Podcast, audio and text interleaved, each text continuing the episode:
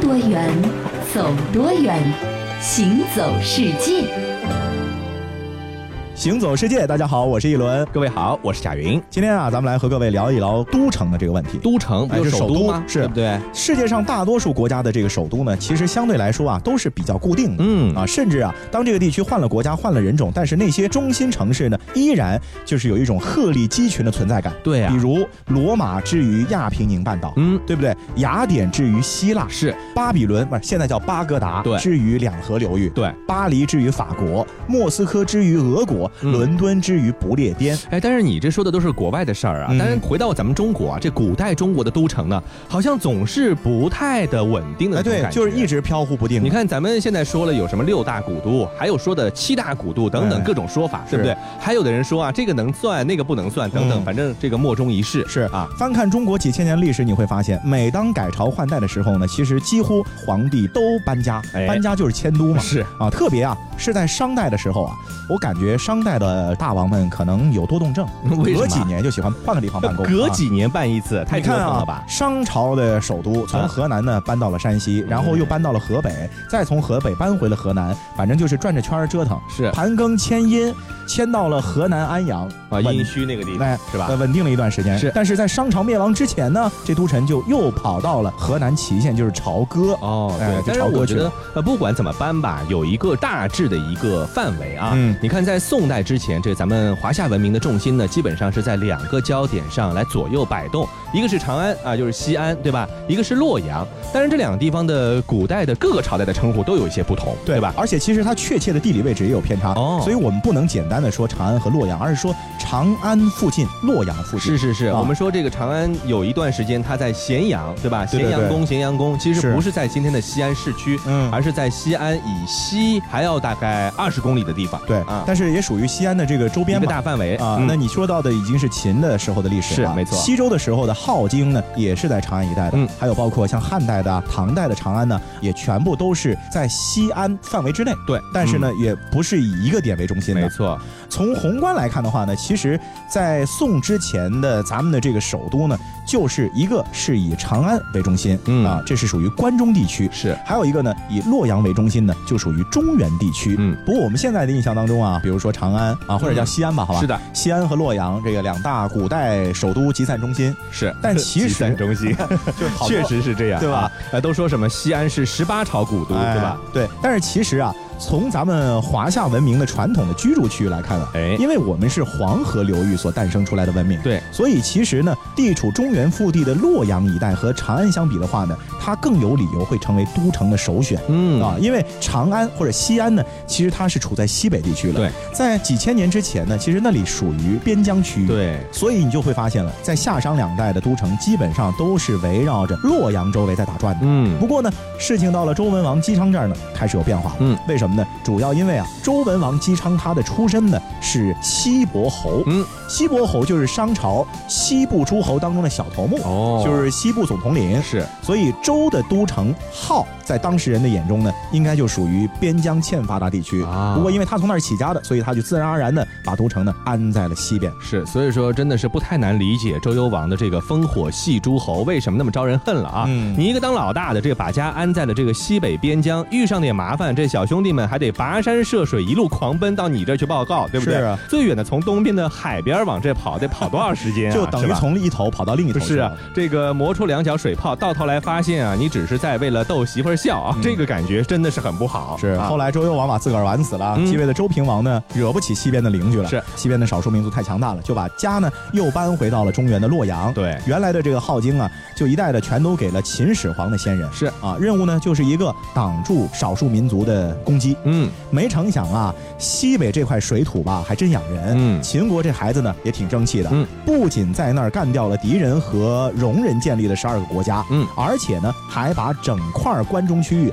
都收入了囊中，嗯，并且在战国七雄的争霸中笑到了最后，再次让西陲之地的咸阳，就是现在西安附近，是成为了中国第一个封建集权王朝的统治中心。没错，那么到了后来汉代了，公元前二百零三年的时候，刘邦呢是逼着这个老对头项羽呢自刎乌江了。踌躇满志的刘邦呢是计划把这个都城呢安置在东周旧地洛阳，意思是什么呢？我要和周朝比一比，对不对？嗯啊因为哎周朝八百年嘛，没错错啊，他要比我过周朝， 没错他怎么着也得来个一千年。哎，嗯可是呢，这个还真不是这么简单。有一个小人物的话呢，改变了这刘邦的决定。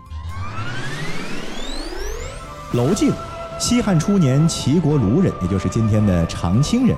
汉高祖五年，也就是公元前的二零二年，娄敬作为齐国的一名小兵，被发往陇西，就是今天甘肃一带戍边。在途经洛阳的时候啊，他听说住在洛阳的刘邦打算定都在那里，即拜见了同乡的于将军，希望通过他呢面见汉高祖刘邦。当时的刘邦啊，刚刚战胜了项羽，架子还不太大，所以就下令召见了这位娄敬。呃，听说陛下想把都城定在洛阳，怎么啦？有什么问题吗？陛下想定都洛阳，一定是要追随周王朝的兴隆情势。可是殊不知，陛下的这种想法实在是有相当的危险性啊！此话怎讲？陛下，若把都城定在洛阳，得到支持很容易成为王；不受支持时，则很容易遭到灭亡。周平王迁都洛阳后，大国争霸，周天子地位一落千丈，就是最好的例证啊！那依你之见，定都在哪儿比较合适呢？陛下，关中地区四面险塞，披山带河，利于防守。外面再怎么闹腾，你也不用怕。同时，由于秦国的多年经营，土地高于物资丰饶，陛下如能定都关中，无疑是得到了扼天下之侯、压服天下之辈的优势啊！刘邦是个聪明人，一点就透。于是汉朝首都便定在了关中地区的长安，也就是今天的西安附近。那这个汉王朝立国不久呢，就发生了这个七国之乱啊，嗯这个验证了娄敬的预见。你看当时呢，关东七个诸侯国造反，中原大乱。但由于朝廷所在的关中地区呢是富足险固，无后顾之忧，你们管你们乱，咱们这儿还能够非常的安全，得以迅速动员组织起了一支大军来稳定局面，扑灭了叛乱。同时啊，由于这个长安呢靠近西北边陲，汉帝国呢是格外重视对西北地区的争夺，集全国之力，可以说是破匈奴、拓西域，铸就了一个强盛的王朝。一直到这个唐朝啊，东都洛阳和西京长安，一直就是国家政治中心上那两颗璀璨的双子星，对一会儿在这儿，一会儿在那儿，是你对吧翻看咱们中国的历史，你就会发现啊，大一统的王朝在宋之前的定都几乎就是除了洛阳就是长安，嗯长安之外就是洛阳，对没有好像第三个地方的。是，嗯。那说到了长安啊，就现在西安嘛，对是吧？呃，西安的美食是无人不知、无人不晓啊啊。那西安美食代表呢，就必须要来说一说这个肉夹馍了。在全国任何一个角落，你可能都可以找到肉夹馍的踪迹，嗯甚至在国宴上啊，也有肉夹馍的一席之地。几千公里外的西安，老城区里的这家饭馆永远站满了等候的人。能够让直爽的关中人这样耐心等待的，大概只有肉夹馍了。在西安，馍是最被当地人接受的主食，而肉夹馍，则是馍的最经典吃法。肉夹馍是两种食物的绝妙组合，白吉馍和腊汁肉。西安人吃的白吉馍用火烤制，加入三十多种调料慢火熬制而成的肉，软糯浓郁，馍的平淡更加凸显出肉的醇香。那肉夹馍呢，可以说是西北地区民间广受欢迎的一种小吃了。嗯这个以陕西地区的腊汁肉夹馍和宁夏地区的羊肉肉夹馍呢是为代表的。对而我们熟悉和经常吃的这个肉夹馍呢，就是这个陕西地区的腊汁肉夹馍说到这个腊汁肉夹馍啊，各位可能不知道，历史真是源远流长。啊。先来说说这个腊汁肉，嗯，腊汁肉啊，在战国时代呢就已经有了，嗯当时不叫腊汁肉，而叫韩肉。啊那个时候呢，其实主要是位于秦晋豫三角地带的这个韩国啊制作出来的。嗯那秦灭了韩之后呢，制作的技艺呢就传到了秦地的长安。到了唐朝呢，战国时期的韩肉又被叫做了腊肉，嗯或者叫暗肉、嗯啊。以后各朝世代流芳，历经演变呢，就变成了今天西安的嗯腊汁肉。嗯从韩肉发展到现在腊汁肉啊，其实呢，几千年以来，它肉的制作方法的区别呢，都不是太大的。对基本上呢就是属于卤汁肉类。早在《周礼》一书当中啊，就提到周代八珍中的“字”，其实说的呢就是这个腊汁肉。北魏贾思勰《齐民要术》记载的腊肉制法呢，也和今天腊汁肉的做法呢基本上相同，只不过啊，我们现在的这个腊汁肉的选料和制法更加考究了一些。嗯，刚才你说到了这个肉怎么做，对吧？嗯咱们来说说这个馍啊，这个腊汁肉的夹馍的馍呢，必须是陕西的白吉馍。那么有人这样形容一只完美的白馍啊，说叫做铁圈虎背菊花心啊，哎这个是从这个形态上来命名的。嗯白吉馍原产自陕西咸阳，在西安呢又被叫做起面。那为什么是起面呢？因为这个白吉馍啊，在烤制的过程当中，会因为这个受热的原因呢，而两面鼓起，像蜗牛一样。所以真正的白吉馍呢，并不是死面饼一个，而是中心虚空、内心柔软、外层金黄的一个小型的烙饼。嗯当然呢，也只有这样的饼中间才能够夹得住更多的这个料嘛，这个肉啊，没对不错对？？那说到这个西安的肉夹馍啊，现在已经和秦腔脸谱绘画、关中嗜酒制作技艺、澄城水盆羊肉等十大类七十九个项目一起呢，被列入了陕西省第五批非物质文化遗产名录。嗯今天跟各位说到了腊汁肉夹馍，下次大家再去吃的时候，你就能辨别了什么是正宗的，什么是不正宗的，是是吧？它如果看上去没有铁圈虎背菊花心的话呢，别买了，浪费钱。屈指一算，这满汉楼已待了三年半。每天挑水劈柴，嗯，可没偷懒。端盘子、扫地、洗碗，我可勤快。师傅说我是块料，传授我中国菜的精髓所在。日苦练，夜苦练，基本功不曾间断。到现在，我的刀法精湛，三两肉飞快，我已铺满一大盘。到现在，我的手劲儿实在，铁锅甩，十斤小石子在锅里翻。师傅说，人民厨师要过他那关，他叫我炒一盘啊蛋炒饭。搞什么？这味太难了！少啰嗦，师傅叫你做，你就做呗。嘿，蛋炒饭最简单也最困难，饭要粒粒分开，还要沾着蛋。嘿，蛋炒饭最简单也最困难，铁锅翻不够快，保证砸了招牌。嘿，蛋炒饭最简单也最困难，这题目太刁钻，空手一定被拌饭。嘿，蛋炒饭最简单也最困难，这五千年我的艺术就在这一盘。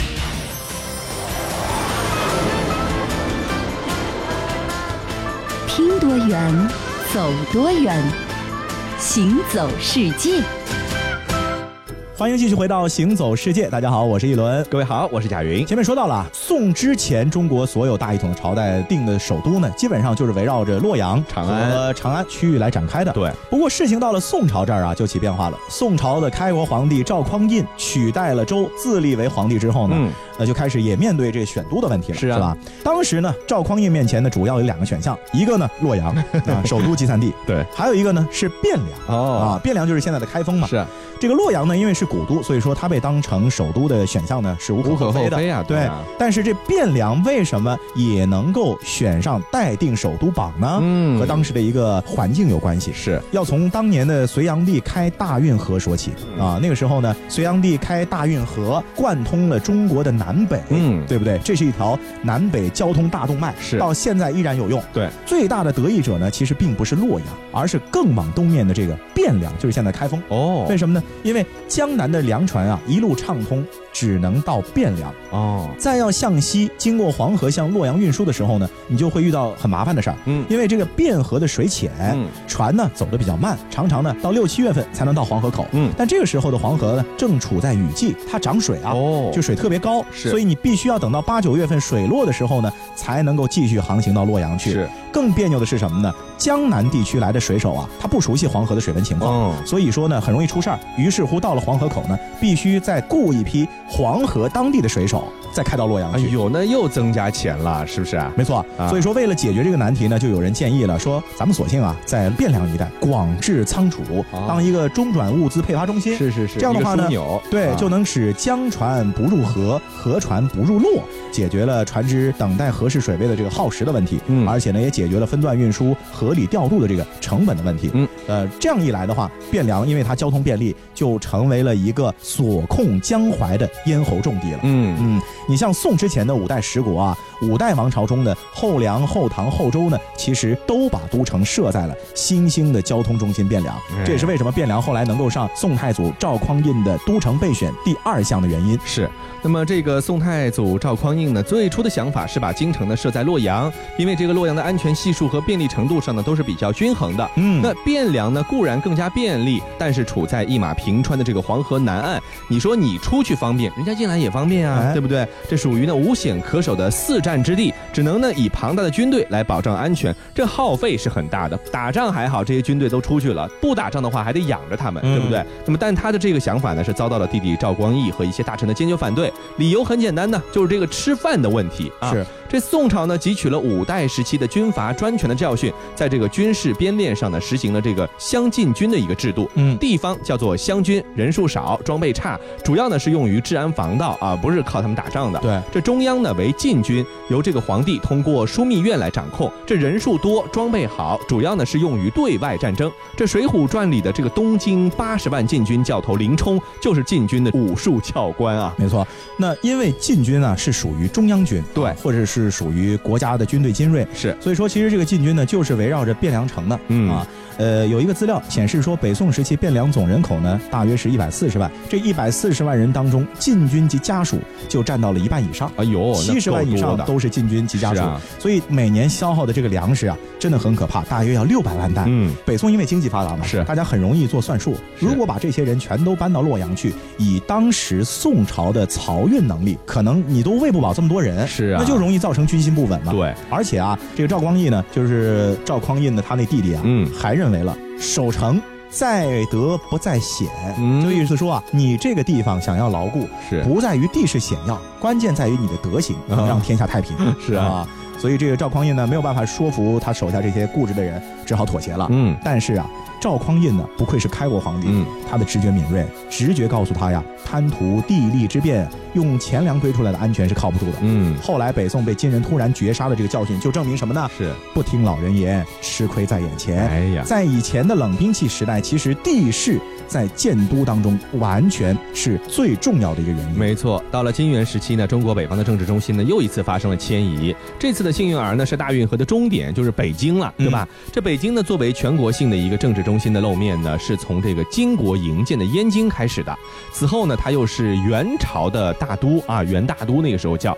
那么大概是因为女真人和蒙古人呢从这个高寒地带下来呢，那比较怕热，哎即便北京呢也觉得很热，嗯所以呢不愿意把家安在更靠南的中原地区。就像当初北魏孝文帝迁都洛阳呢，是穿着这个厚毡毯的牧民呢，是死活的不愿意挪窝啊。这个皇帝是连哄带骗才勉强搞定啊。是的，但是啊，对于比如说蒙古和女真人来说啊，嗯北京是 太属于热他们啊能够接受的最低范围最了。难范围了，对对吧？但是啊，对于咱们汉民族来说呢，北京地区呢，在古代确实它属于边塞要地了、嗯啊，当都城呢，并不会在考虑范围之内。哎，不过事情的改变呢，就要从明成祖朱棣那儿开始起了变化了。嗯，一开始明朝在推翻了元朝之后呢，呃，首先定都的是南京，而不是北京。是为什么呢？因为朱元璋的手下大多都是淮西人，啊来自江南地区，南方人哎，鱼米之乡比较喜欢。北方的烙饼大蒜呢，实在吃不惯。